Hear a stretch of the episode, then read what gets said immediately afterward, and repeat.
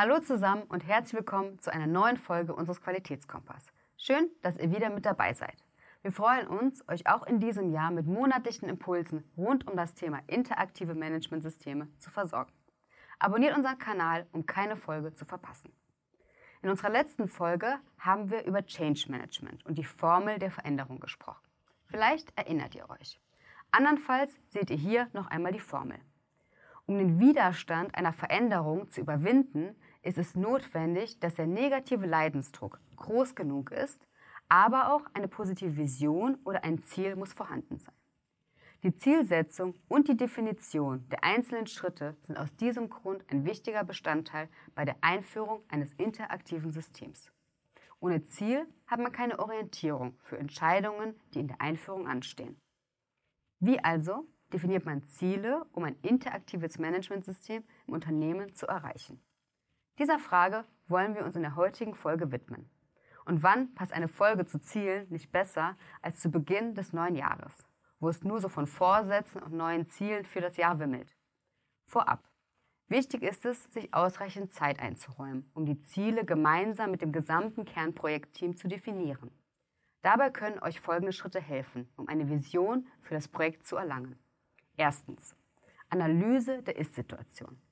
Hier geht es darum, sich als Team klarzumachen, welche Ziele und Hintergründe das Projekt hat. Was funktioniert aktuell gut und soll gegebenenfalls sogar bewahrt werden und auf was zahlt das Projektergebnis ein. Aber auch, was wollen wir unbedingt vermeiden. Ein wichtiger Bestandteil dieser Betrachtung sind auch die Unternehmensziele und die strategische Ausrichtung des Unternehmens. Außerdem sollte man sich einen Überblick über die Betroffenen im Projekt verschaffen, zum Beispiel Mitarbeitende oder Kundenerwartungen. All das sollte nicht außer Acht gelassen werden, denn ein Managementsystem wirkt sich auf allen Ebenen im Unternehmen aus und ist nicht nur ein Projekt des QM-Teams. Zweitens. Sobald die Grundlage erarbeitet ist, kommen wir zum Kern eines Zielworkshops. Welches Ziel soll mit dem Projekt erreicht werden? Und hiermit ist nicht nur die Zertifizierung gemeint. Bei einem interaktiven Managementsystem geht es um mehr als nur das erfolgreich absolvierte Audit.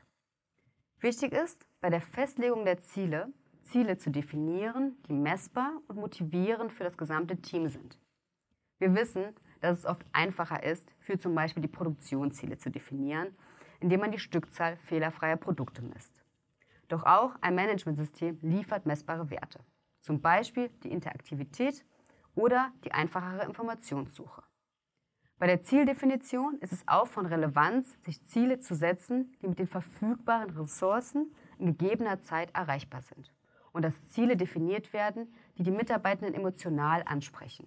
Andernfalls ist es demotivierend. Kommen wir zum letzten Punkt. Sobald ihr die Ziele definiert habt, geht es darum, sie zu kommunizieren und nachhaltig präsent zu machen. Das macht sie verbindlich. Kommunikation ist das A und O bei der Einführung eines neuen Managementsystems.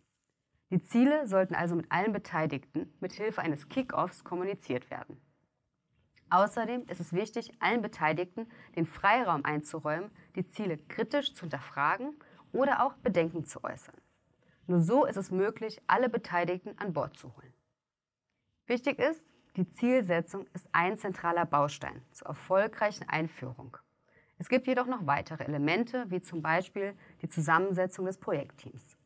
In der nächsten Folge gibt euch mein Kollege Fabian einen Überblick über weitere wichtige Erfolgsfaktoren zur Einführung eines Managementsystems.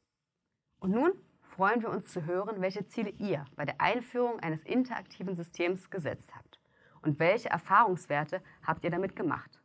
Schreibt es uns in die Kommentare. Und damit sind wir auch schon am Ende dieser Folge.